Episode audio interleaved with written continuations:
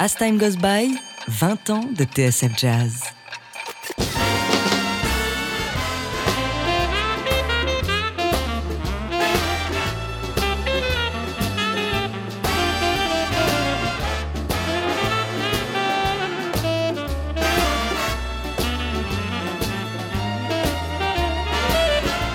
Sacha Distel Story, premier épisode avec pour indicatif La Belle Vie, l'un des rares euh, standards euh, de la musique américaine aujourd'hui. D'ailleurs, je suis sûr, Sacha Distel, que lorsque l'on annonce que cette musique est l'œuvre d'un musicien français, les Américains eux-mêmes sont étonnés. Oui, je, dis toujours en plaisantant que je, finalement je, gagne plus d'argent avec les paris que je fais que c'est une chanson française avec paris avec les Américains qu'avec les droits d'auteur.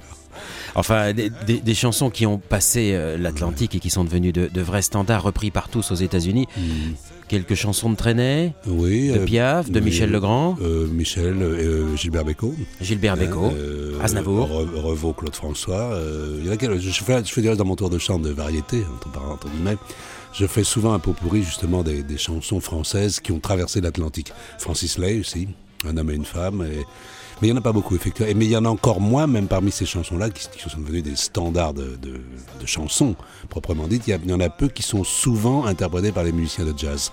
Et avec La Belle Vie, j'ai cette chance-là. Voilà, celle-ci en a fait partie. Billy Eckstein l'a chanté. Euh, oh, mais encore, euh, Red Charles l'a enregistré dans un concert il y a deux ans. Enfin, et, les musiciens les jouent dans, dans, les concerts. la Belle Vie, c'était également votre indicatif à la télévision? Oui, bah, c'est-à-dire que, euh, pour, être tout à fait honnête, j'avais, écrit cette musique pour un film euh, de Vadim qui était le sketch de l'orgueil des péchés capitaux. Et ça illustrait une scène d'amour adultère, euh, il y a des années, c'était en 63, entre Marina Vladi et Sami Frey. Et j'avais donc appelé le morceau de musique qui, est devenu La Belle Vie après, je l'avais appelé Marina. Et le film est sorti aux États-Unis. Le, hasard et la chance, une chance énorme, ont voulu que euh, Tony Bennett remarque cette musique, euh, qu'il fasse écrire des paroles euh, de qui c'est devenu The Good Life. Et, vous l'avez traduit. Et oui, après, et après on a, on a fait en, pratiquement en même temps La Belle Vie sur des, un texte français de Jean Broussol. Mais il y a, y a, une chance absolument extraordinaire parce que mon copain qui s'en occupait prend un ascenseur dans un immeuble de Broadway où il y a six ou sept ascenseurs. L'ascenseur qui descendait s'ouvre et dans l'ascenseur il y a Tony Bennett. Ça aurait été un des, un des sept autres, des six autres ascenseurs il n'y aurait peut-être jamais eu de, Good Life. il faut un peu de chance quelquefois. Alors la belle vie, c'est un, petit peu votre indicatif, euh, Sacha Oui, alors quand, je l'avais, quand, quand, je l'ai enregistré tout de suite, et la marque de disque euh, qui me distribuait à l'époque, elle est trop lent, ça passera pas à la radio, phase B. Et ils ont mis ça, phase B, comme exactement Ne me quitte pas de Jacques Brel a été la phase B de la, la valse à mille temps. Quelquefois, les, les balades comme ça, il faut, il faut du temps pour que ça s'installe. La belle vie, l'image d'un homme à qui tout réussit, euh, la musique, la guitare, euh, les chansons, les femmes tout ça va bien ensemble finalement. On va, on va prendre le temps d'un petit peu mieux faire connaissance avec vous et avec le guitariste. Et, euh, la, guitare, ça a toujours été très présent, y compris dans vos chansons. Vous l'avez revendiqué à travers une chanson, ma première guitare. Oui, oui, c'est-à-dire j'ai travaillé une, époque de ma carrière avec un, merveilleux garçon qui s'appelait Jean Broussol, qui était un des compagnons de la chanson, et celui qui, qui mettait en place tout le matériel musical des compagnons. Et il, et il était fou de musique, fou de jazz, il jouait de la guitare lui-même, et, et il m'aimait bien parce que j'étais un petit peu, j'avais fait la carrière de guitariste qu'il aurait peut-être souhaité faire, et il était fou aussi de Django. Et un jour, on, était euh, dans le midi, on, prenait un verre tranquillement sous un arbousier dans le Var. Il me dit, et si on faisait une chanson sur Django, tu sais, un peu type minor swing et tout ça, et puis on appellerait ça euh, ma première guitare. Et on était bien, il faisait beau, c'était le, paysage autour, la mer, les petits oiseaux, enfin les cigales. Hein.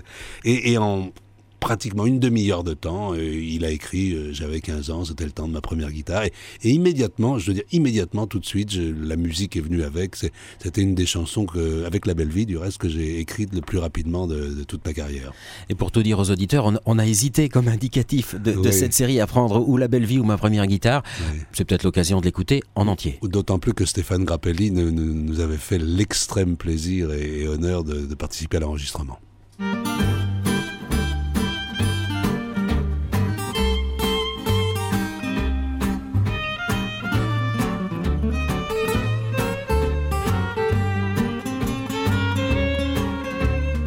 J'avais 15 ans, c'était le temps de ma première guitare.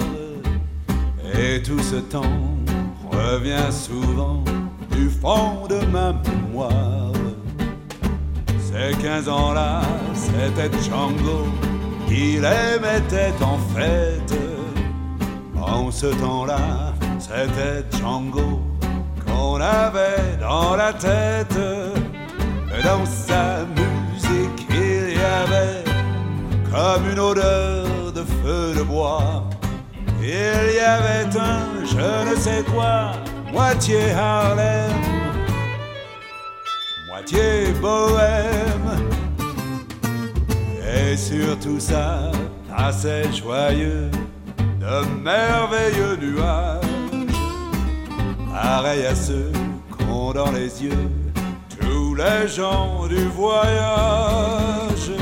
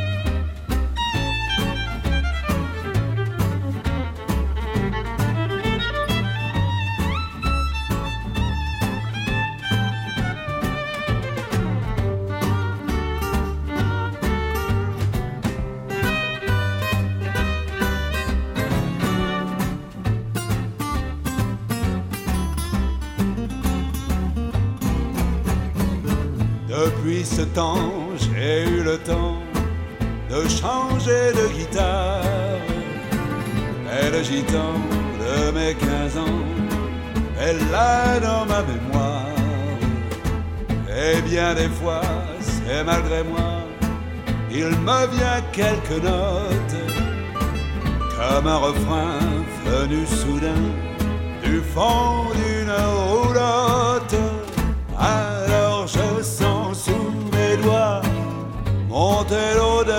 de bois. J'entends comme un je ne sais quoi, moitié Harlem, moitié bohème. Et sur mon cœur passe joyeux ces merveilleux nuages, pareil à ceux qu'ont dans les yeux les enfants du voyage.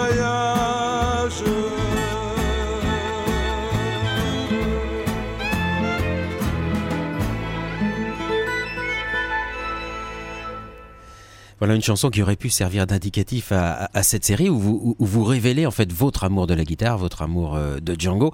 Et quand on pense Django, on pense Stéphane Grappelli. Donc tout naturellement, Stéphane a fait partie de la séance. Mais je voudrais que vous racontiez exactement à quel moment dans la vie de Stéphane ce disque est arrivé. Ben, C'est-à-dire, j'ai- je pense avoir, et je me flatte pas, euh, une petite influence dans, dans la carrière, de- dans la deuxième carrière de Stéphane. C'est-à-dire que Il le disait, hein. Elle le disait, oui, mais, mais, il y avait entre nous une, des relations absolument euh, magnifiques parce qu'il était le grand Stéphane Grappelli et moi, bien qu'étant euh, vedette entre guillemets internationale, puisque le début de notre aventure commune s'est passé en Angleterre, il, me regardait quand même d'une façon différente de la façon dont il regardait les, autres musiciens de jazz français ou, chanteurs français. Et ce qui s'est passé, c'est que j'ai eu un gros gros succès en, Angleterre et j'ai dû, euh, on m'a engagé pour le fameux Palladium de Londres pour une, saison de trois semaines, trois semaines au Palladium de Londres, c'est extraordinaire. Et mon agent anglais de l'époque, me- on cherchait qui on allait prendre dans le programme. Euh, il me dit, mais oh, et Stéphane Grappelli, est-ce qu'il est toujours vivant? Je dis, oui, Stéphane Grappelli, non seulement il est vivant, mais je sais où il joue, parce que c'était l'époque où il jouait au, à euh, à l'hôtel Hilton, euh, avenue de Suffren à Paris. Et j'allais souvent le voir d'abord parce que je l'aimais, et il y avait une chose qui m'attirait aussi, c'est que pendant les pauses, pour gagner un petit peu plus d'argent, il faisait, pendant que les autres musiciens se reposaient, il jouait du piano. Et il jouait magnifiquement bien du piano, ce que peu de gens savent. Et il jouait avec des musiciens, dont Raymond Le Sénéchal, qui était mon chef d'orchestre, euh, Francis Weiss. Et, et j'allais souvent les écouter. Alors, Mais c'était une époque anglais. difficile C'est-à-dire, oui, pour bah, Stéphane les- parce que plus personne n'en parlait. C'était est- sous les toits de Paris, vous savez, c'est la, c'est la bande où. C'est un euh, piano-bar. Oui, c'est un piano-bar tout De en luxe, haut de, de. C'est là où, à 3 heures du matin, les, les Libanais richissimes cherchaient les blondasses. Ouais. Euh, donc, c'était pas très, très. Pour lui, c'était pas bien. Et puis la, critique spécialisée l'avait un petit peu ringardisé. C'était, c'était le violoniste de Django. Euh, oui, voilà, un petit peu ça. Euh, enfin, et pour moi, au contraire, je trouve que c'est la période de sa vie où, il a développé ça. il n'avait plus cette espèce de, masse de béton des, cousins et des, Django, ce qui était très agréable, mais il a développé sa propre musique d'une façon beaucoup plus importante qu'il n'avait fait jusque-là. Et donc, je, lui ai demandé s'il viendrait avec moi en, Angleterre. Il m'a dit, ça, il se balançait toujours d'avant en arrière quand il parlait.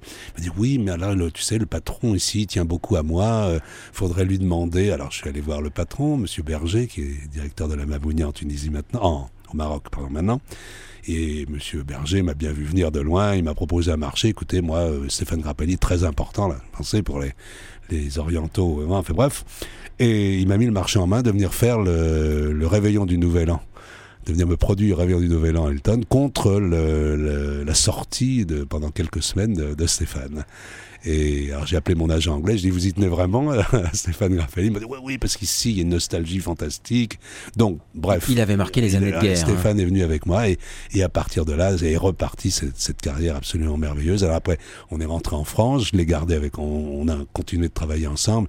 Et je me souviens d'une foire au vin à Mâcon euh, au mois d'août où, euh, vous savez, c'était vraiment, fallait faire ce qu'on appelle l'artillerie lourde, vite et fort, parce que les gens boivent et tout, ils font du bruit, ils écoutent pas la musique, ils s'en foutent.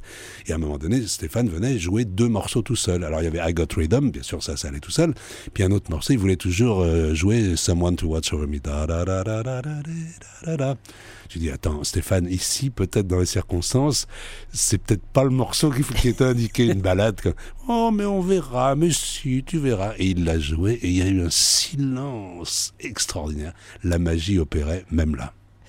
Et pour citer Stéphane Grappelli, il disait il y a deux guitaristes qui ont profondément marqué ma vie, Django Reinhardt et Sacha Distel. Oui, moi j'ai marqué sa vie plus sur le plan de son retour à la notoriété que sur le plan musical, hélas. Mais, mais en, en fait, euh, quand on faisait les tournées en Angleterre, il voyageait dans, dans, dans la limousine avec moi. Et, je peux vous dire qu'il connaissait des choses fantastiques. Il était féru d'antiquité. Enfin, c'était pas seulement un violoniste, c'était un être magnifique. Sacha Distel, parlons de vous, parlons, parlons du guitariste. Et là, je vais citer le dictionnaire du jazz. Hein, euh, Qu'est-ce qu'ils disent Alors, ils écrivent à une époque où pour la majorité des guitaristes français, l'incontournable référence était Django Reinhardt, il est allé chercher ses influences outre-Atlantique. De Jimmy Raney, il cultive le goût de la phrase légère, impeccablement articulée, qui confère au discours fluidité et élégance. La finesse de sa sonorité, son toucher subtil, ne sont pas les moindres séductions de son jeu. Bah, je vais l'afficher dans ma salle de bain. Écoutez, c'est gentil, oui. Euh. C'est dire le respect mm. Que portent les musiciens d'abord, et puis les critiques aux guitaristes Sacha Distel. Oui, oui, peut-être. J'ai jamais ressenti les choses comme ça, si vous voulez. C'est un petit peu la même chose pour la chanson et pour le vedettariat ou la starisation. Vous savez, j'ai dit toujours, l'extrême privilège que j'ai dans la vie, c'est de me réveiller le matin et d'avoir envie de faire ce que je vais faire toute la journée. Et ce que j'ai envie de faire toute la journée, c'est de faire de la musique, c'est d'écouter de la musique, c'est d'être dans la musique. C'est pas d'être le meilleur, le plus grand, le, celui dont on parle. Sacha Distel, chanteur ou guitariste? Oh, euh, définitivement chanteur, euh, soyons honnêtes. J'ai toujours voulu faire ça. Dès le début, dès, le début, des années 50 vous étiez le guitariste que c'est Henri Salvador qui était guitariste de l'orchestre Ventura à l'époque et qui commençait tout juste à, voler de ses propres ailes.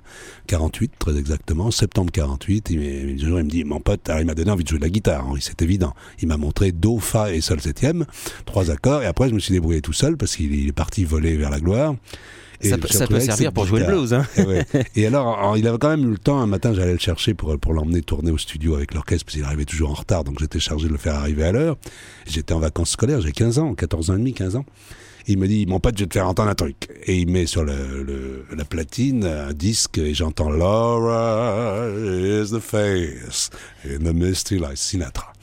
Et j'ai dit, voilà, c'est ça que je veux faire. Alors, bien sûr, j'ai joué de la guitare. Puis à la rentrée scolaire, quelques jours après, euh, des gars se dit non, il paraît que tu joues de la guitare, on a un orchestre euh, nous, vieux style ici, viens jouer avec nous. Et je savais pas ce que c'était que le vieux style. Moi, je connaissais Réventura, puisque j'étais né dans, dans, la marmite.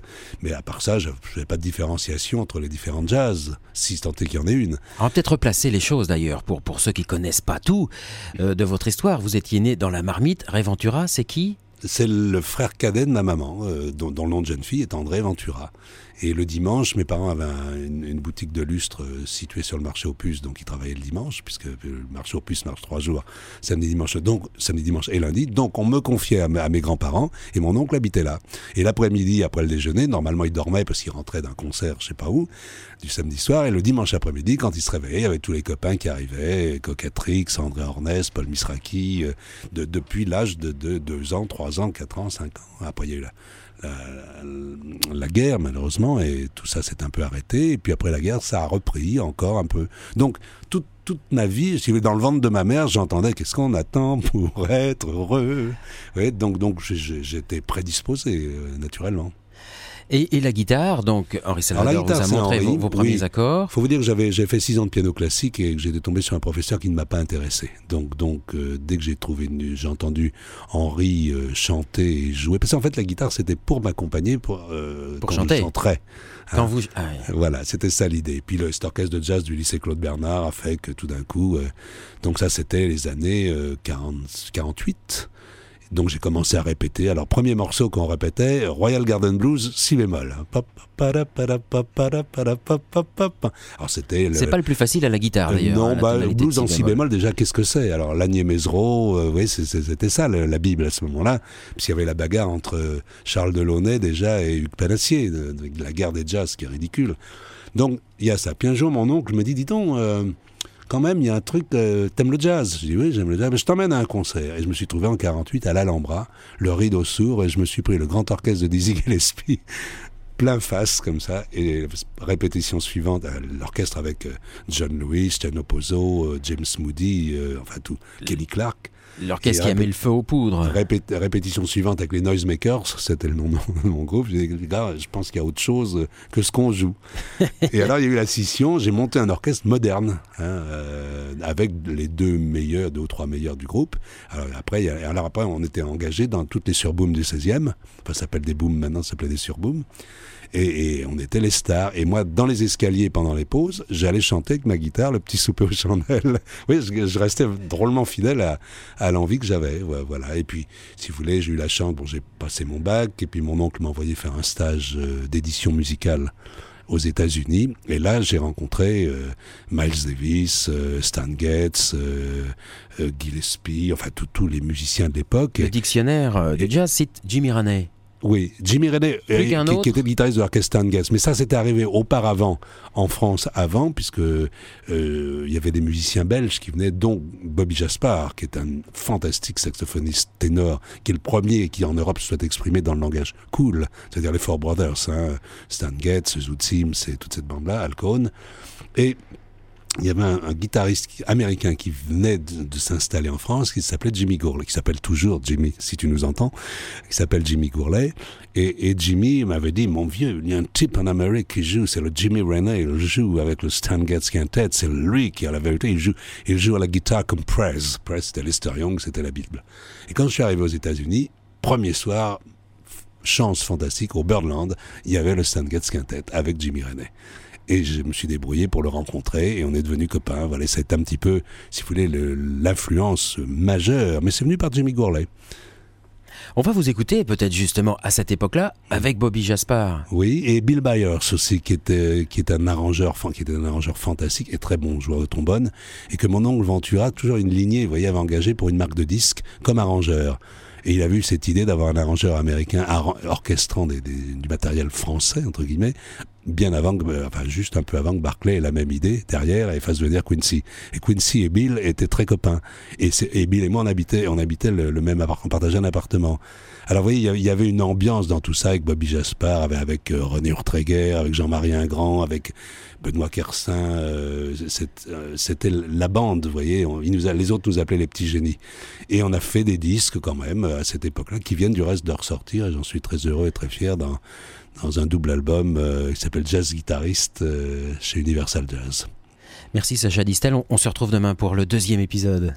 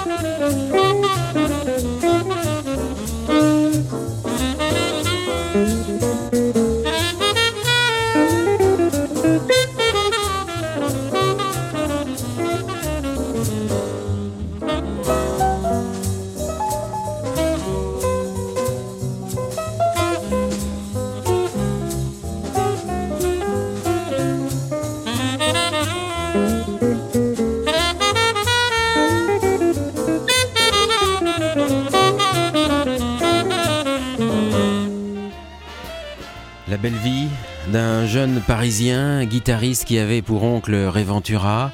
Euh, qui a connu Henri Salvador, qui faisait partie des, collégiens et, qui lui a montré ses premiers accords. Et puis très rapidement, euh, on vous a entendu dans les surbooms, vous disiez du 16e arrondissement, vous jouiez de la guitare et tout le monde vous a adoré et, vous avez presque pris la place, vous avez pris la place dans les charts euh, de Django Reinhardt. Oui, oui. Sacha si, si tant est que ça ait une, valeur quelconque, si vous voulez, c'est numéro un, numéro deux. C'est les sondages, hein, les fameux on, on est jeune guitariste, on, a envie de dire je, d'exister à la première personne. Très honnêtement, j'aurais préféré ne jamais être de, numéro un que Django soit toujours là. Euh, oui, effectivement, parce qu'on est, on, il, y avait, il y avait une bagarre quand même. On était plusieurs guitaristes. Il y avait Jean Bonal avec qui je suis maintenant très très copain. Il y avait Jean-Pierre Sasson, il y avait Paul Piguillem, euh, avec qui, dès que j'ai commencé à chanter, j'ai travaillé, il est, venu, il est venu dans mon orchestre pendant 14 ans. Mais vous étiez le, plus moderne J'étais le, oui, enfin, j'étais le, le, plus marqué. Euh, et peut-être marquant donc par, par la musique que nous découvrions en France, qui était le, jazz cool. Hein, comme je le disais hier, les, les Stan Getz, euh, tout en aimant passionnément euh, Charlie Parker, Miles Davis, Lester Young, enfin toute cette musique-là. Alors, euh, oui, tout d'un coup, il y avait en France un jeune garçon, je devais avoir 16 ans, 17 ans, 18 ans, qui, jouait à, la manière de, des Américains dans cette musique qu'on découvrait. Je disais toujours, j'étais pas le meilleur, j'étais le seul qui s'exprimait, enfin au début du moins, qui s'exprimait dans, de cette façon-là. Alors, ça été en phase avec les les, jeunes qui, étaient à Saint-Germain-des-Prés, qui découvraient toutes ces boîtes euh, où, se passait le jazz, c'est-à-dire le club Saint-Germain. Bon, il y avait le vieux Colombier, c'était Claude Luther, Reveliotti, euh, c'est le jazz traditionnel. Et puis il y avait le, il y avait aussi euh, les, Trois Maillets, le Chat qui pêche. Alors ça, c'était le jazz. non, pardon, au départ, c'était le Nouvelle-Orléans. Puis le Trois Maillets, c'est jazz traditionnel, et puis, et puis il y avait les endroits euh, un peu plus modernes, donc le Tabou, le Club Saint-Germain, euh, et moi je, je, sévissais là-dedans. Alors le Tabou, c'était génial parce qu'on a été engagé avec euh, Bobby Jaspar, le All-Star, donc le moment où je suis devenu, après la disparition de Django, le, guitariste le, numéro un de, des revues spécialisées, qui était Jazzot d'abord et Jazz Magazine aussi après. Et alors c'était merveilleux parce qu'on jouait avec Bobby Jaspar, avec René Urtreguer, avec Henri Renault, que là où il est, je salue maintenant parce qu'il a eu beaucoup d'influence, Henri, sur notre groupe. Euh, André Cousin-Ross, qui est dans, le groupe, et puis Macaque, et Jean-Louis Vial, et René, Jean-Marie René Urtreguer, Jean-Marie Grand, toute notre bande. Et alors, au tabou, on mettait entre les différentes sessions musicales, il y avait des attractions. Et en attraction, on défilait à travers les mois, euh, Poiret et Serrault, Darras et Noiret.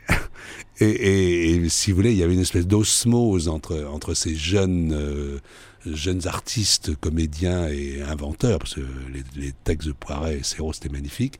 Et, c'était des endroits absolument magnifiques. Et puis il y avait la Rose Rouge aussi, la Rose Rouge, où on mêlait, le jazz, la chanson, gréco, entre parenthèses, et, les, gens de théâtre comme Yves Robert. Donc dans ce Saint-Germain-des-Prés, là, il se passait des choses fantastiques, et le jazz était roi.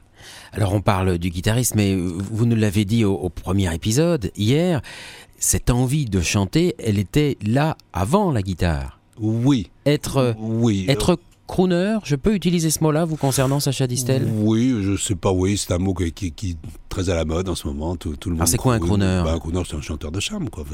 Quelqu'un qui chante des belles. En Amérique, c'est crooner, c'est chanter des mélodies avec des textes, des chansons d'amour et, les faire en se servant d'inflexion de la voix. Hein, euh, bon, quand Sinatra, qui est le type même, bon, ou Dean Martin, ou Bing Crosby, avant, bon, quand il chante, il, une façon de chanter, il dit I've got you under my skin. Voilà. C'est ça qu'on veut faire. I've got you under my skin. Donc, c'est ça, crooner. Bon, je sais pas si ça veut dire grand chose. Hein. En rajouter sur la séduction? Oui, c'est se servir la voix. la voix, c'est un instrument magnifique. C'est même si elle est un peu enrhumée aujourd'hui, euh, c'est un instrument somptueux. La voix, c'est à, mon avis, c'est encore plus difficile que tous les autres instruments. Donc, euh, on s'en sert, on s'en sert, on module. Ouais, voilà, modulateur. Comment êtes-vous devenu chanteur? Bah parce que j'en avais très très envie et la première fois que j'ai chanté, je voulais, je voulais absolument et un jour j'ai pris mon courage à deux mains. Je jouais à ce moment-là dans le trio au club Saint-Germain, dans le trio Martial Solal trio Martial Solal sans batterie et Paul Revers. Il n'y a pas beaucoup de place pour euh, la euh, chanson. Il fallait surtout drôlement se cramponner rythmiquement. Et puis à la, à la fin, on, était, on était copains, on s'amusait, on, on c'était une folie permanente. Puis Martial est un tel pianiste. Et alors à la fin d'une session, à 2 heures du mat, euh, je dis à Martial, oh, moi ce que j'ai envie c'est chanter. Il m'a dit, bah, tiens, je t'accompagne. Il me dit, alors qu'est-ce qu'on chante? Alors, euh, je m'accompagne, bon, euh, My Funny Valentine, parce qu'elle disent de Sinatra, euh, Song for Young Lovers, qui, était sorti, j'adorais ça. My Funny Valentine, Sweet Comic Valentine, que j'ai enregistré dans, dans, mon dernier disque, qui est sorti récemment. Et alors, ils m'ont tous regardé. bon, allez, ça va, joue de la guitare. bon, j'avais pas de voix, je ne l'utilisais pas. Enfin, je savais pas, j'ai appris depuis. Et alors, ça a été mes débuts. Tout le monde m'a découragé, euh, y compris Juliette Gréco, que j'ai accompagné pendant deux ans. Mais tu chantes faux, tu chantes faux, joue donc de la guitare. En fait, c'était ça le leitmotiv. Et puis, j'avais tellement envie de le faire que, que j'ai continué.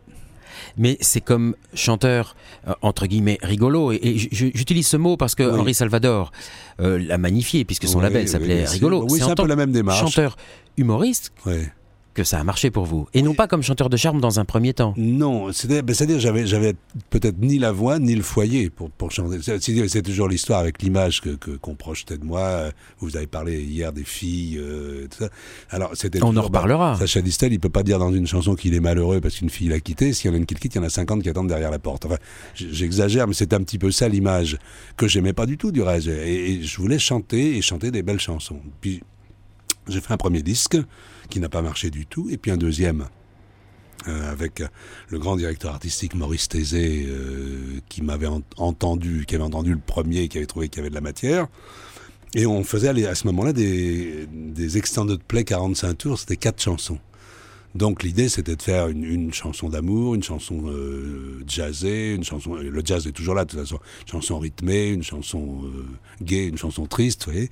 Et des quatre chansons qu'il y avait, dont une était très très belle, celle qui a marché, c'est pas celle-là, c'est la chanson jazzée, rigolote, sympa, racontant une histoire avec un mot qu'on avait inventé, qui était quand même une, une, je vais arriver à le dire, une onomatopée de jazz. Et, et ça a été mon, mon premier grand succès. Et ça a été une chanson rigolote mais jazzé quand même. Et ça a été, si vous voulez, le, le début d'une série de disques. Chaque fois, il y avait quatre chansons, dont des belles chansons, dont La Belle Vie ou autre. Et à chaque fois, le public choisissait la chanson marrante. Et là, en l'occurrence, ce, ce mot va devenir un mot extrêmement à la mode, puisque les Scooby-Doo. Oui, Scooby-Doo. Alors, l'histoire de Scooby-Doo, c'est qu'il nous manquait pour le premier concert pour lequel on nous avait engagé, on devait faire 40 minutes.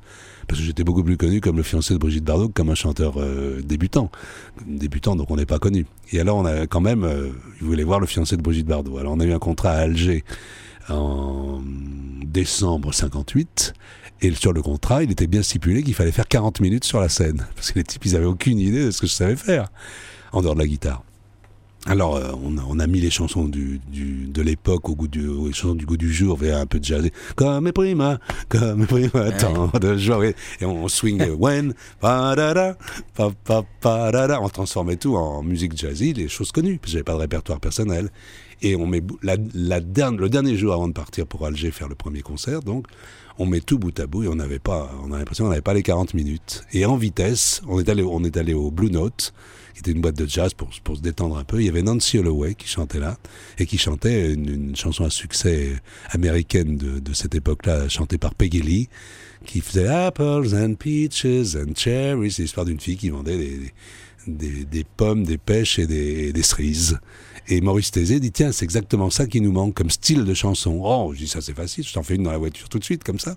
Alors lui, il a écrit un texte, la rencontrant chez des amis, puis à la répétition d'avant premier concert, ça faisait un petit peu gentillet, mais sans plus. Puis tout d'un coup, j'ai une idée, j'ai dit, tiens, dans le fond, ce serait amusant si on renforçait. J'avais quatre musiciens, puis il n'y avait pas les trucs électroniques à l'époque. Hein. C'était guitare tout juste électrique, piano normal, batterie, basse. J'ai dit, tiens, ça serait amusant si c'était Jean-Louis Vial qui était le batteur, euh, c'était euh, Raymond le Sénéchal, le merveilleux Raymond le Sénéchal qui jouait du piano, Marcel Dutrieux et, et Paul Piquillem. Et je dis, tiens, ça serait amusant si, euh, pendant le refrain, pendant que je dis la fille, elle vend des pommes, les, garçons derrière euh, chantaient une onomatopée euh, jazzistique. Alors on a cherché, bon, Scooby-Doo. Ah, tiens, c'est amusant. Scooby-Doo. Ah. Et ça marchait parfaitement. Donc on le répète. Et tout d'un coup, Maurice Tézé dit Ça y est, les gars, j'ai trouvé la fille. Elle vend des pommes, des poires et des Scooby-Doo. Et c'est parti comme ça. Et ça a été un tube planétaire. Je crois que c'est la première fois qu'en France on ait vendu un million de disques.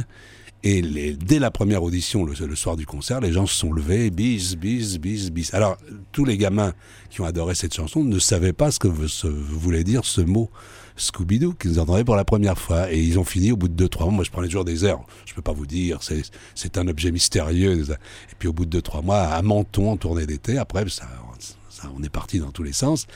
Des jeunes qui ont forcé les barrages et qui m'ont donné le premier la première petite épissure en fil de couleur. On est tenu, voilà, c'est en hommage à vous, on appelle ça Scooby-Doo. Et c'est comme ça qu'est né le Scooby-Doo après la chanson.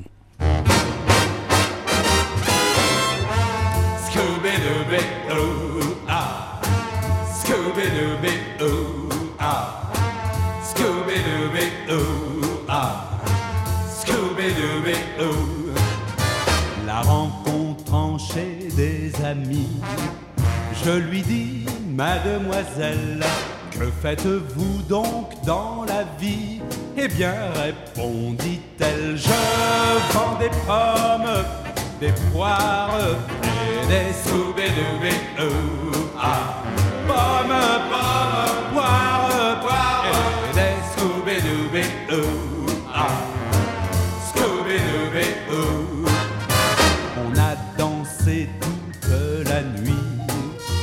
au jour on est parti chez moi discuter de l'amour, de l'amour et des fruits. Comme elle se trouvait bien chez moi, aussitôt elle s'installa et le soir, en guise de dîner, elle me faisait manger des pommes, des poires et des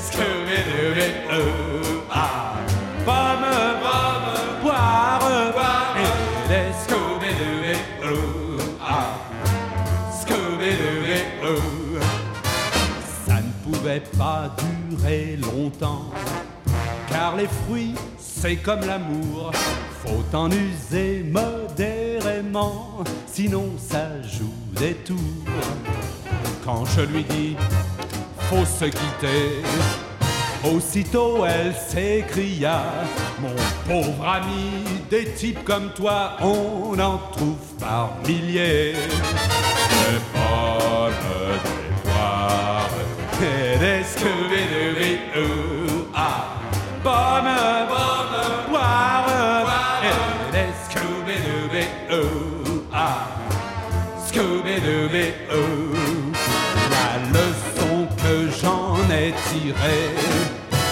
Facile à deviner.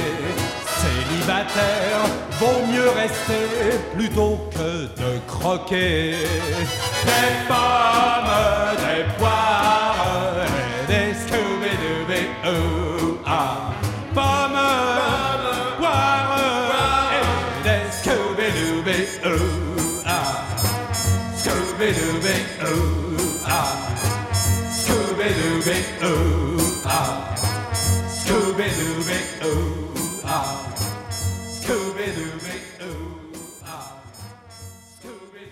Scooby-Doo, premier énorme succès. Sacha Distel, un million d'exemplaires Oh oui, vendus. plus, oui, Nous oui. sommes en 1959. Oui, oui, exactement. C'est-à-dire qu'on avait écrit la chanson fin 58, puis le disque en est sorti en mars 59 à Marseille. Et bon, c'était une aventure absolument fantastique. Enfin, c'est c'est un- c'est une chanson rigolote, mais enfin, il y avait quand même l'accompagnement. C'est Alors qui joue, oui, qui joue dans c'est l'orchestre? L'arrangement, parce que le seul arrangeur, enfin, que je connaissais du moins à ce moment-là, qui, est- qui pouvait écrire en France dans un, un esprit de jazz, c'était Claude Bolling. Donc c'est l'orchestre de Claude euh, à- à l- auquel j'avais adjoint euh, la rythmique dont j'avais envie, qui était en fait Pierre Michelot à la basse, Kenny Clark à la batterie. Kenny Et- Clark et- à la batterie dans Scooby-Doo, ça, alors là, on, oui, on oui, le découvre. oui. Et alors Pierre Michelot, qui n'était pas très prisé encore dans les séances d'enregistrement. Dans les studios, ça existe toujours. Il y a- il enfin, maintenant, maintenant, il y a tellement de production, il y a tellement d'appareils qui permettent, de, de technologies qui permettent de, de faire jouer un peu tout le monde. Mais il y, a, il y a toujours des modes. Alors, il y avait les requins de studio, et les requins de studio, c'était pas des musiciens de jazz. C'était des types qui assuraient bien leur- leurs arrières, qui pépèrent et tout. Et, quand est arrivé un type comme Michelot, qui, jouait avec Gillespie, qui jouait avec tout le monde, et qui était un magnifique musicien, qui est toujours un magnifique musicien, euh, bon, euh, dans les studios, il était un petit peu barré. Et moi, j'ai donc exigé, euh, avec le monsieur dans la marque de disques qui s'occupait de convoquer les musiciens, que ce soit Pierre et Kenny et Raymond le Sénéchal qui, qui viennent faire la rythmique de, de Scooby-Doo et des quelques chansons que nous avons enregistrées par la suite. Alors comment les musiciens avec lesquels vous, vous jouiez, qui étaient très exigeants stylistiquement, vous ont entendu venir comme chanteur de variété? Oh, je, je pense qu'il n'y a vraiment jamais eu de problème et tout. ça. Vous savez, je, je m'étais rendu compte de, quand je jouais de la guitare que je ne faisais que ça.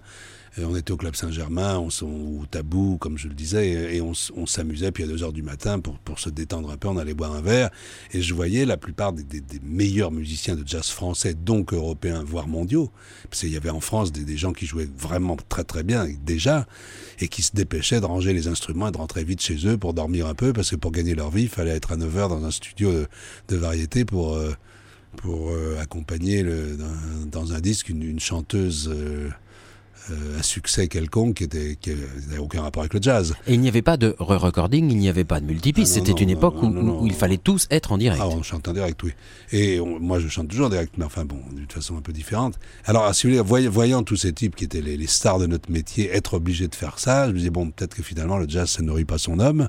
Mais cela dit, c'est pas pour ça que je me suis mis à chanter. Je me suis mis à chanter parce que j'en avais fondamentalement envie. C'est une époque où, au même moment où vous enregistrez et, chantez sur scène Scooby-Doo, vous enregistrez un an avant, je crois, avec John Lewis. Oui, alors ça, c'est une, curieuse aventure. J'ai deux, choses dont je, dont je suis un petit peu responsable. On parlait euh, l'autre jour de, l'importance que j'ai pu avoir d'une certaine façon dans la deuxième carrière de Stéphane Grappelli. Bon, j'ai j'ai un petit peu euh, collaboré beaucoup au départ à, à, à la confection de la musique pour ascenseur euh, pour l'échafaud euh, dans, dans l'idée d'avoir Miles Davis et, c'est un petit peu moi qui, avec Louis Malle et Jeanne Moreau, avait établi le rapport avec Miles pour qu'il vienne jouer dans l'ascenseur pour l'échafaud. Et de, de la même façon, mon oncle Ventura, qui était devenu entre-temps producteur de films, avait euh, produisait un film euh, mis en scène par Vadim qui s'appelait Sait-on jamais et dans lequel il y avait Christian Marquand, Robert Hossein, et, toute l'action se passait à Venise. Il cherchait une, un type de musique qui, pourrait très bien illustrer cette magnifique ville et, l'action du film. Et, comme je connaissais John Lewis de l'orchestre Gillespie de 48 et d'après avec le Modern Jazz Quartet, j'ai eu l'idée, je dis mais pourquoi vous ne demandez pas à John Lewis de faire la musique et de la faire jouer par le, Modern Jazz Quartet? Ça me semble que le son de ce groupe magnifique irait parfaitement. Et la chose, l'histoire s'est faite. Alors John m'a eu beaucoup de reconnaissance de, l'avoir, si j'ose dire, présenté et d'avoir eu l'idée de, de, cette occasion qui lui a apporté beaucoup parce qu'il avait envie de faire ça. Et puis parallèlement, je pense qu'il m'aimait vraiment beaucoup comme, comme guitariste. Un jour, il m'a dit, mais pourquoi est-ce qu'on ferait pas un disque euh, ensemble? Moi, je me compte, en 56, euh, John Lewis qui me demande de faire un disque avec les musiciens du Modern Jazz Quartet, euh, j'étais fou de joie, euh, totalement fou de joie.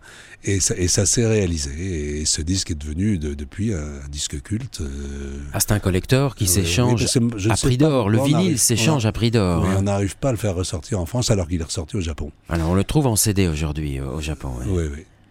Bax Groove. Et alors, il y, y, a, si vous voulez, le problème, c'est qu'il ne pouvait pas enregistrer en tant que Modern Jazz Quartet. Euh, les, les quatre ensemble. Alors, je, je, on a trouvé l'idée, c'est que dire, on avait bon bien sûr euh, John, et puis euh, sur une face, il y avait Connie Kay, le batteur, qu'on a mis avec Pierre Michelot, que, que j'adore, et sur l'autre face, c'est Kenny Clark avec Percy Heath qui jouait dans le groupe, vous voyez, comme ça, comme ça, ce qui revient exactement au même, parce que ce sont des musiciens d'une Qui était la rythmique d'ailleurs d'origine, Kenny Clark était à l'origine. Kenny était dans l'origine du, du, du Modern Jazz Quartet, ouais. mm -hmm. Allez, on vous écoute une composition du vibraphoniste Mill Jackson, Bax Grove.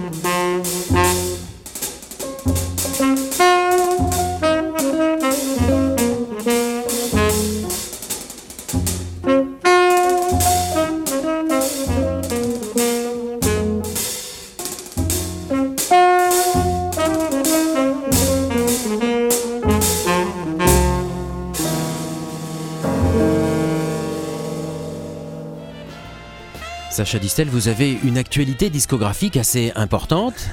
Il y a un, double album de, chansons récentes, d'enregistrements récents envers et contre vous. on, l'évoquera un, peu plus longuement demain ou après-demain. français. Il y a un, double album, euh, compilation de vos enregistrements jazz, jazz guitariste chez Jazz in Paris Universal. Et puis sort ces jours-ci. Attendez, que je me souvienne exactement. Ce serait Success Story, c'est-à-dire une compilation des versions originales d'une vingtaine, je crois qu'il y en a 22 de, de, mes succès à travers les âges, si j'ose dire. Et parallèlement, euh, vous savez, ces ouvrages de luxe qui font euh, sur un format en long. Longbox. Des, des, photos, ouais, Longbox, qui sort également chez Mercury, euh, dans lequel il y a 75 chansons de, de, la carrière remasterisées, mais en version originale aussi. Et, plein de photos, plein de photos, plein, plein d'histoires racontant ce parcours. Voilà, donc l'envie de redire et l'envie de, revenir sur scène. Alors, il y avait quelques concerts qui étaient prévus euh, en fait à l'automne et que vous allez déplacer pour. Oui, euh, parce qu'il y, a ce problème des intermittents du spectacle. Bon, là, là, il est question de se promener avec une soixantaine de musiciens. Donc on ne peut pas prendre le risque, très honnêtement, de faire des répétitions qui coûtent cher, de, de se trouver dans des endroits où, si ça se trouve, on ne pourra pas jouer. Euh, j'ai pas voulu prendre ce risque, donc j'ai pris la décision au début de l'été de reporter ces trois concerts qui étaient prévus 3, 4, 5 octobre au Grand Rex et de les faire un petit peu plus tard quand, quand la situation sera améliorée, euh, si elle s'améliore. Alors revenons à, Success Story. On a écouté, c'était hier, Scooby-Doo. L'autre deuxième grand succès qui va arriver très vite en même temps. Oui, il y, a eu. C'est mon beau chapeau, en voilà, fait. Voilà, pratiquement quelques mois plus tard. C'est ces 45 tours, on n'en faisait pas un tous les tous les trois ans, on en faisait un tous les six mois, à peu de choses près. Donc il y a eu le deuxième 45 tours après Scooby-Doo, dans lequel il y avait Oui, oui, oui, qui est une, gagnante, qui avait une chanson qui a gagné l'Eurovision, et Auquel Nuit, qui était un immense tube aussi. Je crois qu'il s'est vendu encore plus que Scooby-Doo. Et dans le, troisième, alors euh, dis quand même, moi je suis un musicien de jazz. Euh, euh, bon, c'est bien les chansons comme ça, un peu country. Hein, Auquel nuit c'était country. Je jouais de la guitare dedans, mais en fait c'était country. Euh, et puis il y a Bill Byers donc, qui, était, qui était là dans les parages et, qui connaissait parfaitement les, grands orchestres jazzés. Et là, on a, on a écrit cette, euh, cette chanson avec Maurice Tézé qui s'est appelée Mon beau chapeau. Et, et, à nouveau, là, on est reparti avec un grand orchestre, avec des musiciens de jazz, mais dans une chanson de variété. Mais c'est, si vous voulez, l'accompagnement, ce qu'on a cherché à faire, et en le réécoutant des années plus tard, je pense qu'on a, on a, on a réussi, c'est un espèce d'arrangement de, de, grand orchestre, vous savez, comme comme Bob Crosby, euh, de ces orchestres de, ces époques-là. Et, il y a dedans, bien sûr, un orchestre avec que des musiciens de jazz, même si on ne les nomme pas sur la pochette.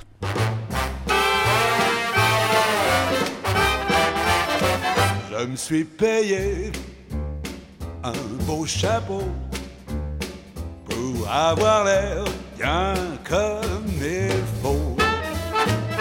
Quand je croise mes amis, ils en crèvent de jalousie en voyant mon beau chapeau.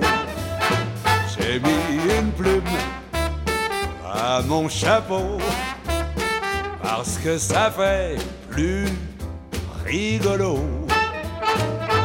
En voyant coiffer ainsi, toutes les jolies filles s'écrient Oh là là, quel beau chapeau! Je passe mon temps, soir et matin, devant les glaces des magasins. Je me regarde, je me plais bien, et le roi n'est pas mon cousin. Je le mets de côté, mon beau chapeau, pour piloter ma Comme ce n'est pas très pratique, j'ai fixé un élastique pour tenir mon beau chapeau. Je le mets tout droit, mon beau chapeau, lorsque j'appelle ma dactylo, tout en dictant mon courrier je peux quand même l'embrasser sans guider mon beau chapeau. J'ai mis au fond de mon chapeau le nom de ma rue, le numéro. Comme ça, quand je prends une cuite et que j'oublie où j'habite, j'ai qu'à lire dans mon chapeau. Le seul malheur, c'est qu'une nuit, alors que j'étais un tout petit peu gris, on a changé à mon insu le nom et le numéro de ma rue. Moi je me suis fié à mon chapeau et je suis rentré directo à l'adresse qui était marquée. C'est comme ça que j'ai réveillé le capitaine des pompiers. Faut un chapeau à cette chanson qui n'a ni rime ni raison. Je crois bien l'avoir trouvé, car pour m'avoir écouté, je vous tire mon chapeau.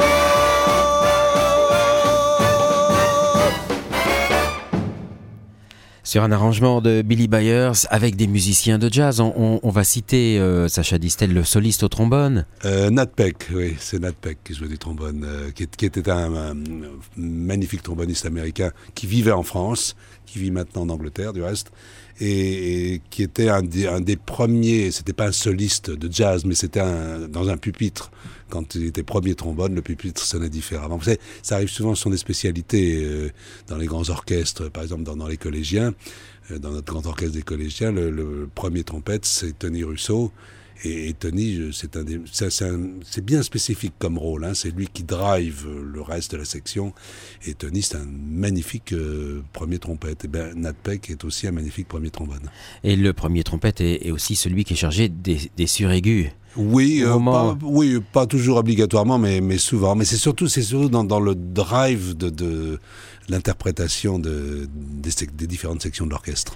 Alors Scooby-Doo, mon beau chapeau, êtes-vous devenu à ce moment-là le chanteur que vous rêviez de devenir? Non, toujours pas. toujours pas. Parce Et que- pourtant, le succès est là. Oui, bon, donc, donc ça fait passer la pilule, si vous voulez. Mais enfin, c'est- bon, j'ai pas honte, hein, entendons-nous bien, mais, mais euh, bon, je rêvais toujours de pouvoir chanter des belles chansons, de, de, de, de, de crooner, quoi, enfin, comme on dit aujourd'hui. Donc, donc ça n'arrivait pas, mais je, je dis ça arrivera bien un jour. J'ai j'ai failli céder, mais ça a été beaucoup plus tard. Et vers 1969-70, euh, j'y arrivais toujours pas. Et puis, coup de peau, euh, j'ai commencé une carrière anglaise qui a marché. Et à partir de là, en Angleterre, alors ils ont commencé à me traiter de French Lover, de Sacha Sunny Voice. Et à partir de là, j'ai commencé à pouvoir chanter les, les chansons que, le style de chansons que j'avais vraiment envie de chanter le, le plus. Et ça, ça, Vous avez ça a fait le- basculer euh, l'envie et le plaisir. Billy Byers, c'est quelqu'un avec lequel vous avez travaillé très régulièrement. Il était présent fin des années 50. Il sera présent également au milieu des années euh, 90. Oui, Bill, Bill- Billy, c'était... Toujours pour. C'était mon frère. C'était mon frère. Je- comme je l'ai dit, il était venu employé par Aventura, qu'il ne connaissait pas spécialement. Euh, à la suite de quoi euh, euh, Quincy avait été engagé par Barclay. En fait, Quincy, il est venu en France pour une seule chose, c'est qu'il voulait apprendre le Ravel. Et il y avait Nadia Boulanger qui était le, le enfin, la professeure de Ravel et, et, et ça a été un peu le départ. Alors que Bill, il avait déjà une culture musicale de l'arrangement et de l'orchestration plus avancée. Et, et je, Bill, il savait absolument tout faire. Alors je vous l'ai dit euh, précédemment, on habitait quasiment dans le même appartement. Et, et plus tard, Bill est retourné aux États-Unis où, où Streisand ou Sinatra ne faisaient pas un concert sans que ce soit lui qui, qui écrive les orchestrations. Basie, il a fait un album pour Basie. Et il, se, il voulait se contenter, il se contentait de ça, si vous de faire des orchestrations pour la scène et pour les différents orchestres, principalement à base un peu grand orchestre de jazz. Il- le- la production en, en studio ne l'intéressait pas beaucoup. Et on a toujours gardé un contact. Et quand moi j'ai monté l'aventure des collégiens en hommage à mon oncle, et puis après il a fallu que je fasse mon propre répertoire avec ce grand orchestre de jazz. Et oui, parce qu'avec les, collégiens, il a d'abord. Vous avez d'abord chanté euh, les Ouais. traditionnels. Oui, oui, bien sûr. Des, collégiens, puis après il a fallu s'attribuer. Bah, parce que les gens me demandaient alors et vos chansons à vous, c'est bien joli Reventura, mais vos chansons à vous. Et alors j'ai- j'ai app- j'ai appelé Bill, et alors Bill, enfin, à ce moment-là, était devenu une superstar aux États-Unis. Et si, si Sinatra ou d'autres l'appelaient pour euh, pour faire des, des orchestrations, généralement c'était entre 3 et 6 mois d'attente, voire un an. Et moi, je faisais une chanson, je faisais une petite maquette euh, sur une cassette comme ça, je jouais à la guitare, je jouais au piano. Je lui envoyais, je lui dis voilà, je voudrais savoir si ça te plaît, si ça te plaît, euh, quand pourrais-tu me faire une orchestration pour telle formation? En général, ça prenait à peu près quatre jours. Et je recevais un paquet FedEx et j'avais mon orchestration. Alors, vous savez, Bill, malheureusement, il nous a quittés dans des circonstances absolument euh, tragiques de, de maladie. Et, et c'est quelqu'un qui a toujours une place absolument énorme dans, dans mon cœur d'homme et dans, et dans mon cœur de musicien. On vous écoute dans Jazz.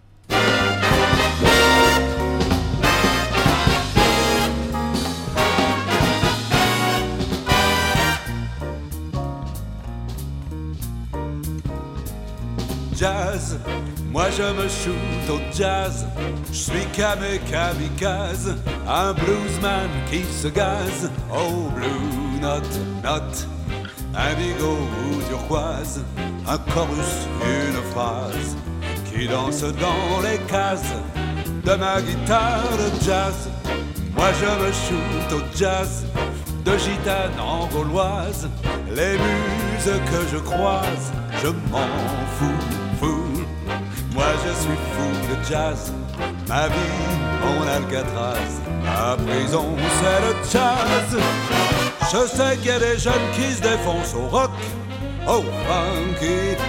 Moi je me sens équivoque toutes les époques, mais je suis junkie de ma guitare jazz. Moi je me shoot au jazz, mon opium, mon chivas, ma coke, ma morphine base, c'est gauche, rythme swing, une ligne de jazz, mon seul dealer d'extase, c'est l'aiguille d'un tépaz.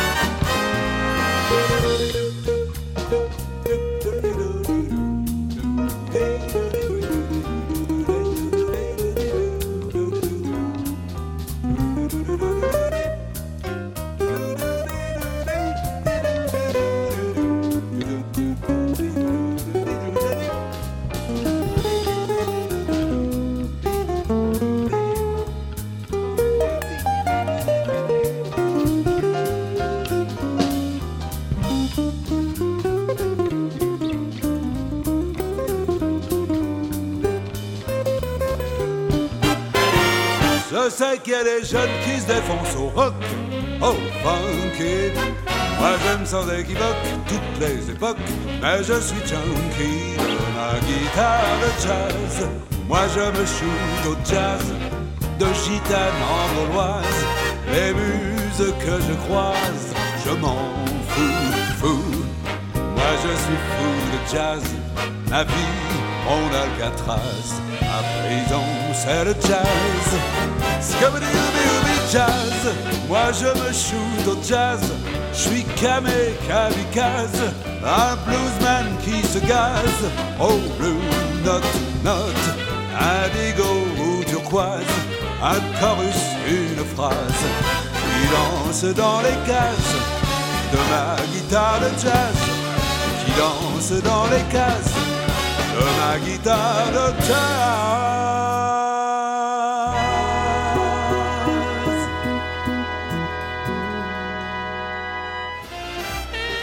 Sacha Distel, on évoquait hier votre actualité discographique qui, qui est assez forte et, et cette envie de, de- de chanter. Il y a un double album c'est pas grave, fait, je peux revenir en deuxième semaine.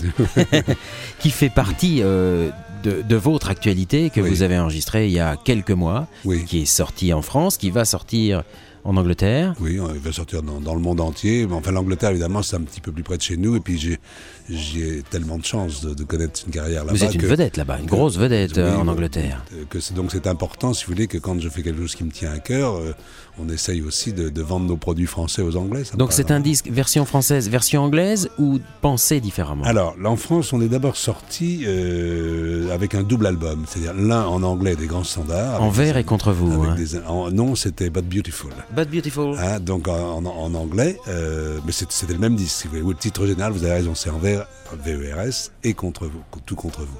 C'est Pascal Nègre qui a trouvé le titre, alors je suis obligé de le citer, qui est notre président. Et, en fait, l'idée était venue au départ de, de ma rencontre avec Martin Taylor quand j'étais à Londres et que je jouais euh, le rôle de Billy Flynn dans Chicago, la comédie musicale Chicago, le rôle qui a été repris au cinéma par Richard Gere.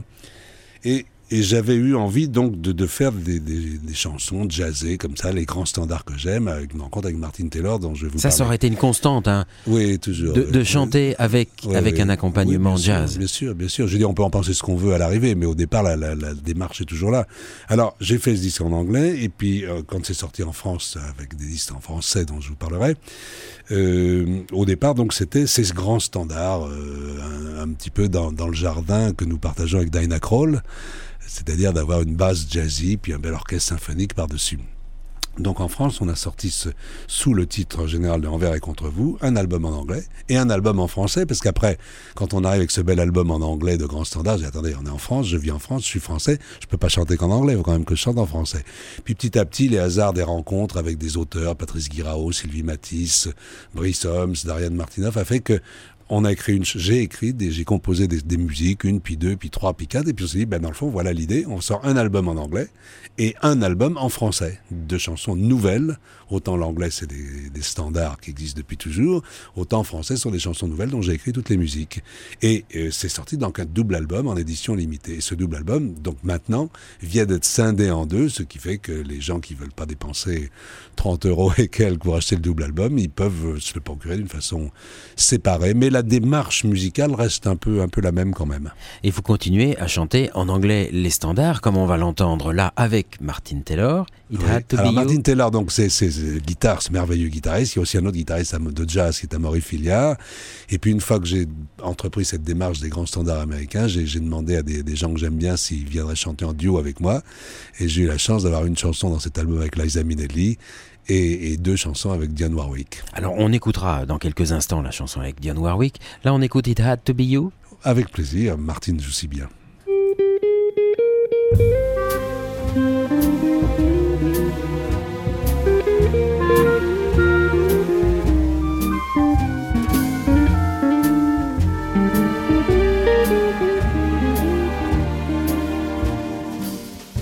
It had to be you. It had to be you.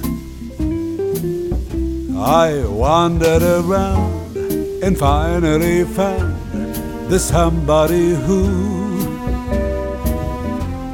could make me be true, could make me be blue, and even be glad just to be sad thinking of you. Some others I've seen might never be mean, might never be cross or try to be boss, but they wouldn't do. For nobody else gave me a thrill. With all your faults, I love you still. It had to be you, wonderful you. It had to be you.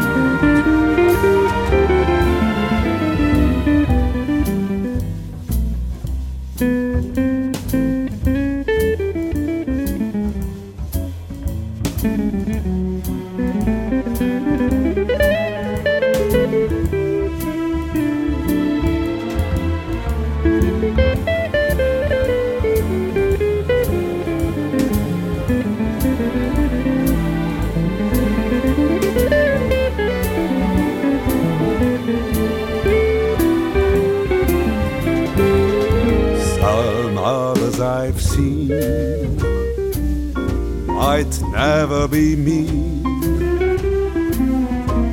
might never be cross or try to be boss, but that wouldn't do. For nobody else gave me a thrill. With all your faults, I love you still. It had to be you wonderful you. It had to be you.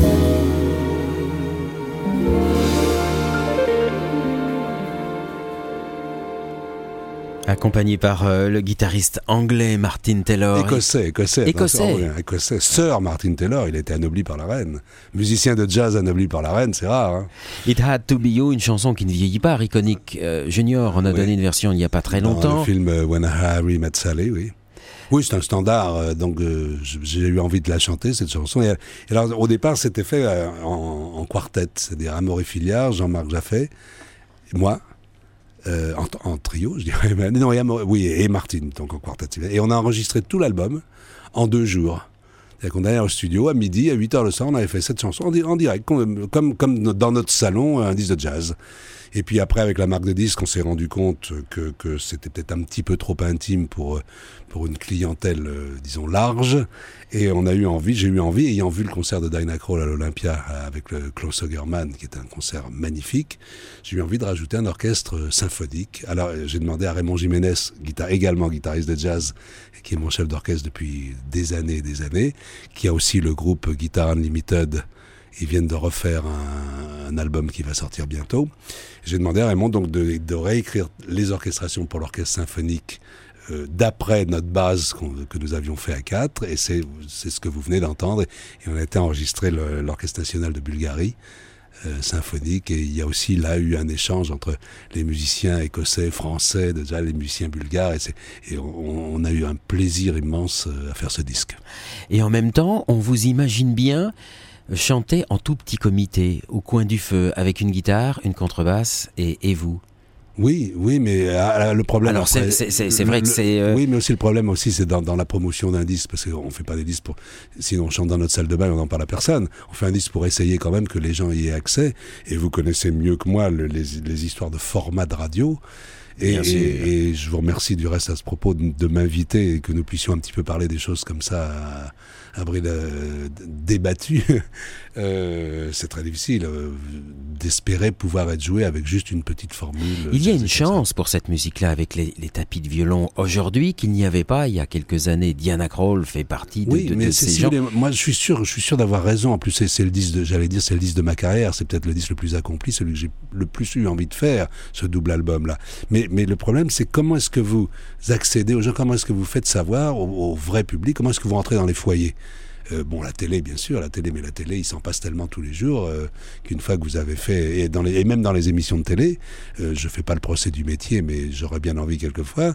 Il y a deux ou trois émissions en tout et pour tout. Vous pouvez chanter vos nouvelles chansons. Je citerai Michel Drucker. Merci Michel si tu nous entends. Euh, Pascal Sevran. Et de temps en temps, euh, une chance comme ça, quelqu'un vous laisse chanter. Mais sinon, on ne Et vous fait chanter pourtant- que les anciennes chansons. Et pourtant, la télévision a permis à des artistes, et vous en avez fait partie, de, de véritables rencontres et des choses qui n'existaient pas sur disque. Ça faisait Oui, partie de la euh, tradition de la oui, télévision. Sacha Show, entre autres, merci et Gilbert Carpentier, mais, mais c'était une autre époque, donc il faut vivre avec son temps maintenant. Mais je vous assure que déjà, même pour des gens connus comme moi, c'est difficile. Vous imaginez, pour les jeunes, ça l'est encore plus. Les Sacha Show, il y avait des duos extraordinaires. Et c'est une tradition que vous aimez continuer. Hein, J'aime bien les duos parce que je trouve que, que l'ajout des personnels, j'ai rien inventé. Hein. Moi, j'ai vu Sinatra, Bing Crosby, Sammy Davis, euh, euh, Dean Martin faire ça, Andy Williams et autres, faire Perry Como faire ça toute leur vie. Et mais je, je trouve qu'en France, on, on- bon maintenant, euh, si le système, on a beaucoup fait ça dans les Sacha Show. Ça a été repris dans Taratata, c'est repris dans, dans Les Enfoirés. euh, maintenant, tout le monde chante avec tout le monde, mais mais le, le- à deux ou à trois, c'est quand même mieux que, qu'à cinq ou six ou sept ou huit. Vous voyez, je, je pense que ce qui est important, c'est de, le- de- bon, il y a deux personnalités qui se rencontrent et il faut de que créer une émotion ait du forte bonheur entre et, voilà. et l'envie et le bonheur de le faire avec l'autre. Dans cet album que l'on évoque, qui fait partie de votre actualité, il y a euh, deux duos superbes, l'un avec Liza Minnelli. Oui. Qui est All the Way, qui est une chanson de Sinatra, euh, et un et un avec euh, Dion. Alors là, je suis allé à New York parce qu'on l'a pas fait chacun à un bout du monde. Je suis allé, on l'a fait dans le studio Quand vous ensemble. dites chacun au bout du monde, euh, vous évoquez le- le- les deux derniers disques de Frank Sinatra, Oh non, il y, a- pas que lui. Je, y avait, je me souviens, il y avait un disque de Donna Summer et. parce qu'on se rend pas compte que le dernier disque de Frank Sinatra, ils ont jamais chanté ensemble. Non, non, jamais. Il y a- non, non. Bah, la technologie le permet. Moi, euh, Liza, j'étais prêt, si vous voulez, à ce qu'elle le chante à New York. Je lui ai envoyé là-bas, et puis c'est elle qui a dit non, moi, je le fais seulement si Sacha est avec moi dans le studio. Alors, j'y suis allé. euh, je fais un, un aller-retour à toute allure à New York, et ça a été, ça a été très bénéfique parce qu'elle l'aurait pas chanté euh, seule. Comme là. Comme on l'a fait tous les deux. Dion, Dion Warwick, c'est un petit peu un- différent parce qu'on on se connaît tellement, on s'aime tellement, on chante depuis si longtemps ensemble que, à tout vous dire, j'avais une troisième chanteuse à laquelle j'avais pensé qui était Nathalie Cole. Et puis ça a été absolument impossible, bien qu'étant dans le même catalogue de, disques, euh, impossible de la, la joindre, impossible de joindre, enfin c'est très difficile. Et euh, Dion est venu à Paris et je lui fais entendre un arrangement sur La Belle Vie que je destinais à Nathalie Cole.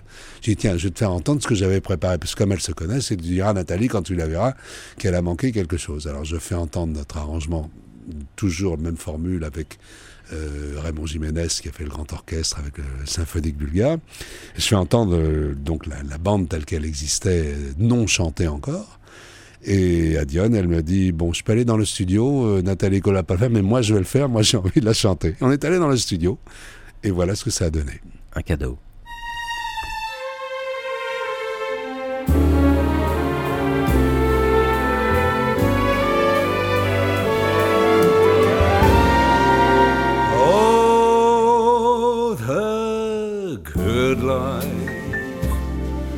Full of fun, seems to be the ideal.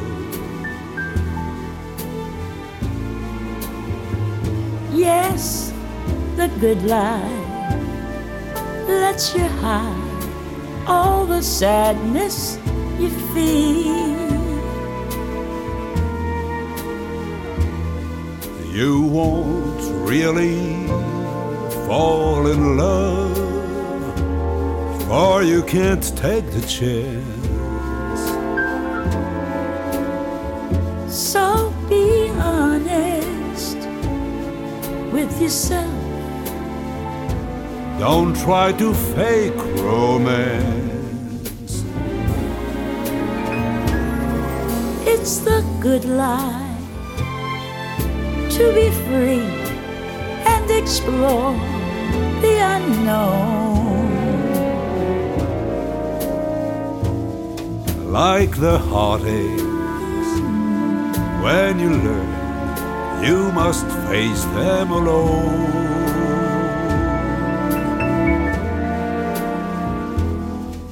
So remember, I still want you.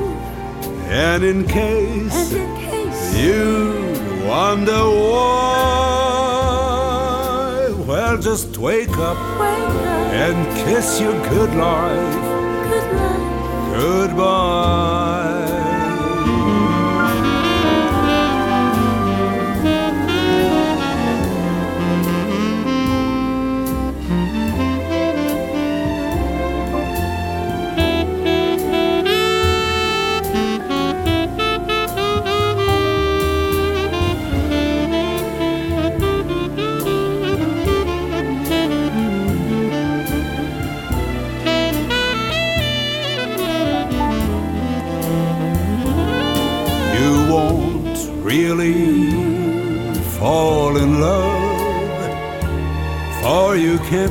The chance. So be honest with yourself. Don't try to fake romance. Oh, la belle vie, belle vie to be free to be free, and explore the unknown. the unknown. Like the heartache, Like the heartache when you learn, when you learn, you must face them alone. you must face them alone. So remember, Yes, remember, I still want you. and in case you wonder why, well, just wake up Just up, and kiss your good good life life. goodbye. Wake up and kiss your good life goodbye. Yes, just wake up Wake up, and kiss your good life kiss your good life. goodbye.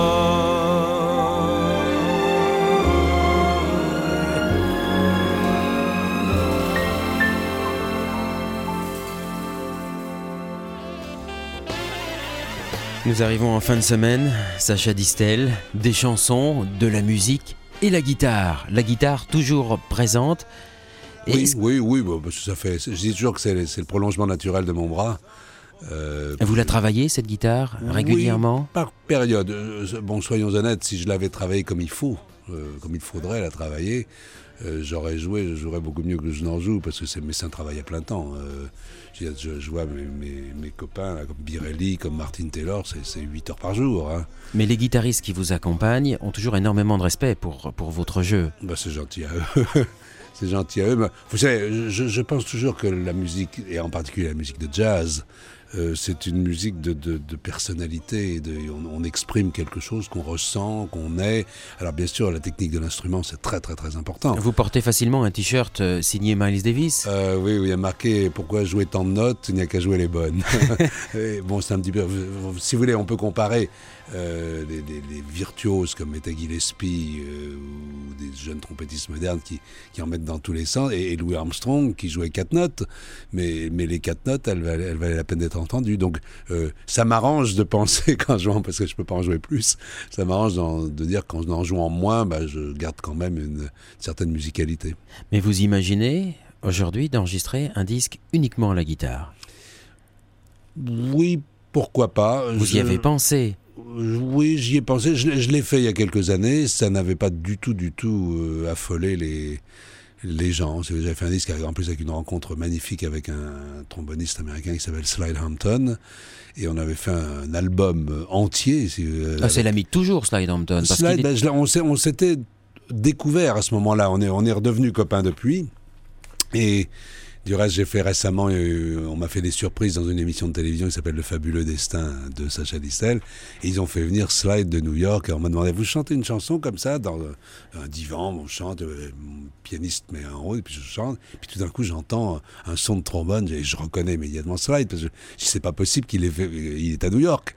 Eh ben non, il, était là. Et, et mais on avait fait il y a quelques années donc euh, un, un, album on avait enregistré en partie en Angleterre et en partie en France, partie très cuivre, grand orchestre euh, bebop de jazz euh, à Londres et un parti plus, plus doux. C'est la première fois qu'il écrivait pour des cordes qu'on avait fait à Paris. Et je pense que c'était un très joli disque et, euh, ça n'a vraiment pas, pas affolé les foules, c'est le moins qu'on puisse en dire. Mais ce Par contre, ça vient, ça vient de, on a ressorti ça dans, dans le, double album qui est sorti chez Universal Jazz. Là. Il s'appelle Jazz Guitariste. Oui, en le réécoutant maintenant, bah, je trouve finalement c'était pas mal.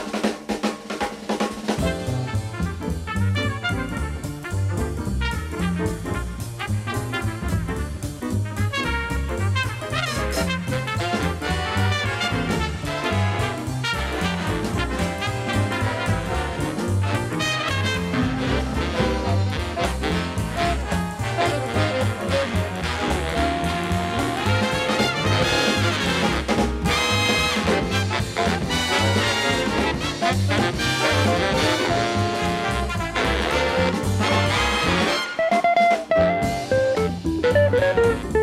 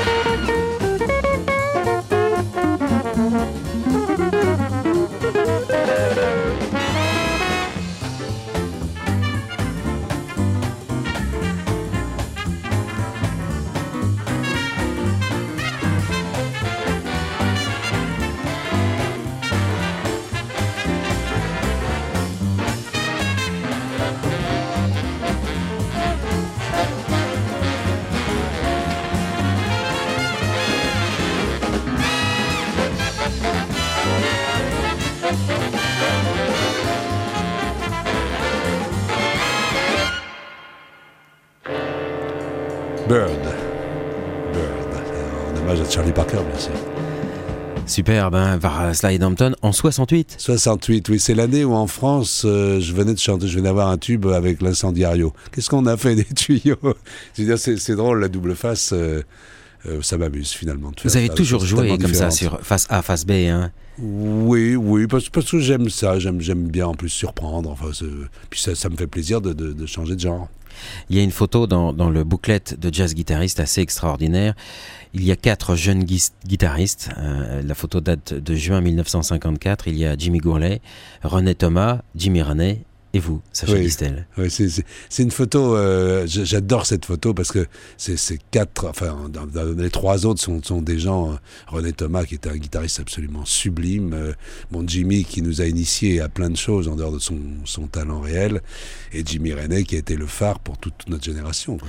Mais dites-moi, sur, sur les quatre, puisque vous parlez d'autre chose euh, que de musique, il y a- il y, en a qu'un seul qui consommait pas, si je comprends bien. Oui, ben euh, oui, enfin je sais pas. Bon, Re- René Thomas était... Ah bah, René, oui, a, malheureusement, a beaucoup il abusé. euh. oui, ben, voilà, c'est le problème. Quand vous usez, c'est peut-être pas très grave, mais après, euh, quand on use, on risque d'abuser. Donc, Qu'est-ce qui vous a sauvé de ça, justement? Alors moi, j'avais j'avais déjà une admiration sans bande pour mon oncle Ray Ventura, qui ne fumait pas, mais pas du tout. Donc, quand la première cigarette est passée au lycée, euh, les copains m'ont dit tiens, euh, non, non, moi, je, je fume pas. Mon oncle fumait pas, je l'admirais, donc je fume pas. Votre voix ne vient pas de là. Ah non, non. Et puis Pas de la après, clope, en tout cas. Après, après, si vous voulez, le problème, c'est que j'étais tellement orgueilleux comme un, comme un pan que je voulais pas qu'il y en ait un qui puisse dire euh, ça y est, je l'ai je l'ai fait fumer. Alors, j'ai pas, j'ai pas fumé. J'ai pas commencé à fumer, je fume toujours pas. Puis après, bon, euh, dans les histoires de, de jazz, de la musique, tout ça, quand les musiciens américains arrivaient à Paris, disaient, tiens, euh, fume ça, tu verras, tu joueras mieux. Euh, là non plus, j'ai, le premier coup, j'ai eu, le- culot, parce qu'à 17-18 ans, je me suis trouvé un jour dans un taxi à New York, avec Miles Davis à ma droite et Stan Getz à ma gauche, qui allait à fond la caisse, et, et et j'ai dit non quand on m'a passé le truc. Euh, bon, fallait, fallait un, certain courage euh, à cet âge-là, vous voyez, pour, pour dire non. Et puis bon, puis le, les hasards de la, vie ont fait que j'ai eu d'autres intérêts. On a ouvert cette émission euh, en, parlant de la belle vie, qui est un petit peu un thème, un thème générique. Et je vous disais que c'est l'image de l'homme à qui tout réussit la musique, la guitare, les chansons, les femmes, la belle vie. Et pour ce dernier épisode, c'est un petit peu comme ça qu'on a aussi envie de conclure. Vous avez une, une vie extraordinaire. Bah écoutez, jusque-là, euh, je veux dire, il y a plus malheureux que moi, il faut le reconnaître. euh, je- Tout vous a réussi. Oui, mais enfin, j'ai La aussi- télévision. J'ai aussi eu bien des soucis dont on ne parle pas et dont je ne tiens pas à parler du reste. Mais enfin, bon, je suis comme tout le monde, hein, j'ai des problèmes, j'ai des ennuis, des problèmes de santé, d'autres choses euh, que j'ai eu à travers les années. Mais euh, si vous voulez, c'est là où la musique et le jazz en particulier, euh, je, vous en rends grâce, si vous voulez, de, de, pouvoir entendre cette musique vivante, cette musique qu'on qu'on recrée, qu'on crée, qu'on qu'on développe euh, avec des courants, de- d'entendre des, des, gens de, toutes les générations se donner à la musique et en faire profiter les autres, avec à chaque fois une énergie différente. C'est tellement, ça aide tellement à vivre. Le plus gros hit, ça a été La Belle Vie? Oui, par les reprises. Oui, oui, bien sûr, je sais pas combien il y en a, des dizaines et des dizaines. Bon, c'est évidemment sympathique quand on vous dit, tiens, venez à New York, euh, il y a un enregistrement de, de votre chanson chantée par Sinatra, accompagnée par Count Basie, orchestrée par Quincy Jones. Bon, bien sûr que c'est agréable, mais, mais si vous voulez, j'ai plein de chansons euh, que j'ai écrites, quelquefois, qui, qui ont- n'ont pas eu, le temps s'en faut, le- ce genre de renommée, et, et que j'aime pour autant, ou des chansons Alors, nouvelles parlons- dont on espère toujours. Voilà, parlons de, de, de celle-ci, sur laquelle vous misez beaucoup. Oui, Parce que vous l'aimez, cette chanson. Et, J'ai rencontré une fille un jour qui, qui n'est absolument pas dans, dans, dans le métier, qui, qui écrit des, des paroles comme ça, qui m'avait envoyé un texte. Bon, je trouvais ça bien. Euh, elle me dit oh, j'ai une idée, je voudrais je vais faire une chanson sur, sur le langage des yeux, parce que les- tout se passe dans, dans le corps humain par les yeux. Je veux dire les, les regards, c'est très important. Il dit on on n'écoute jamais assez ce que les gens pensent ou ce, on écoute ce qu'ils disent, ou ce- mais ce qu'ils pensent, et ça vient par les yeux. Elle, elle dit j'ai une idée, écoute mes yeux. Et j'ai trouvé que, l'idée était très jolie. Donc elle m'a donné un texte, j'ai écrit une musique là-dessus. Et euh, parmi ces deux albums dont nous avons parlé, qui viennent de sortir Envers et contre vous en France, il se trouve que les Anglais vont sortir pour la Saint-Valentin. Vous voyez qu'il y a une image là aussi en février prochain. euh, le disque en anglais, euh, des grands standards. Ils m'ont demandé de, ils ont adoré cette chanson en français. Et ils m'ont demandé de si je la chanterais pas en anglais pour l'inclure à l'album. Il se trouve que j'ai dans mes copains en Angleterre un garçon qui s'appelle Gary Osborne qui a écrit écrit beaucoup pour euh, Elton John, qui a écrit des textes pour les Rolling Stones. Et, et je lui ai demandé, comme ça, type, vous savez, style euh, euh, bottes en croco, veste en serpent, euh, très très rock'n'roll. Et, et il m'a envoyé un texte absolument magnifique. Alors j'ai enregistré la chanson en anglais, ça vient, je viens de le faire, et personne l'a encore jamais entendu. Enfin, on la connaît en français dans Envers et contre vous, mais là, elle est en anglais. Et il y a toujours euh, André Villéger qui fait euh, au milieu un, un solo de saxophone euh, somptueux. C'est avec cette chanson que nous allons nous quitter. On vous dit à, à très bientôt, Sacha Distel. Je l'espère. Et merci, merci, vous m'avez fait un grand plaisir tout au long de cette semaine.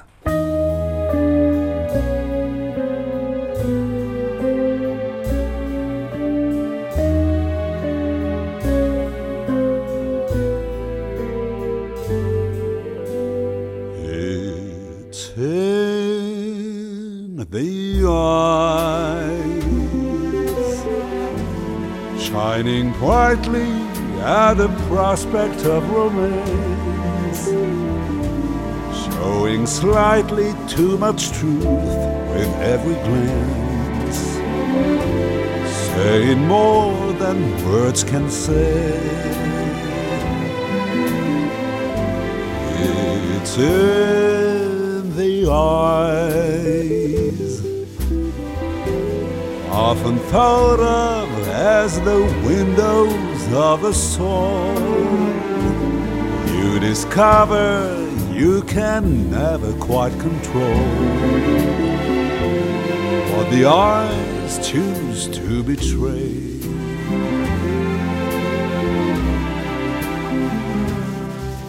They burn with such a purity, trying hard not to reveal the jealousy that's hidden deep within. They show the insecurity you are helpless to conceal. You're waiting for the ending to begin. It's in the eyes. I have seen the tears you hide inside a smile. And I'm proud to say you loved me for a while. Till you saw through my disguise.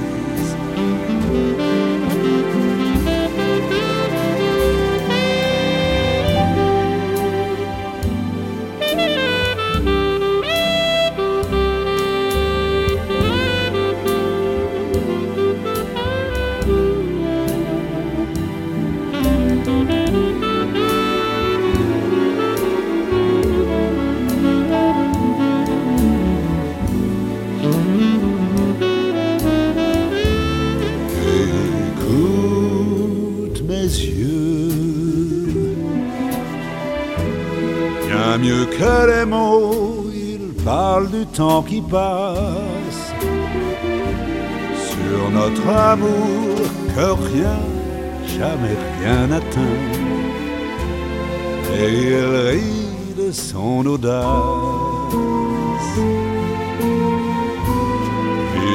It's in the eyes.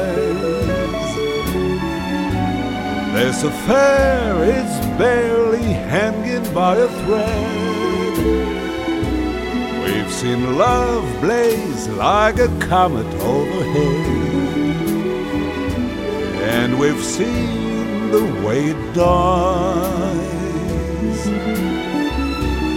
The goodbyes are simply waiting to be said. So you see,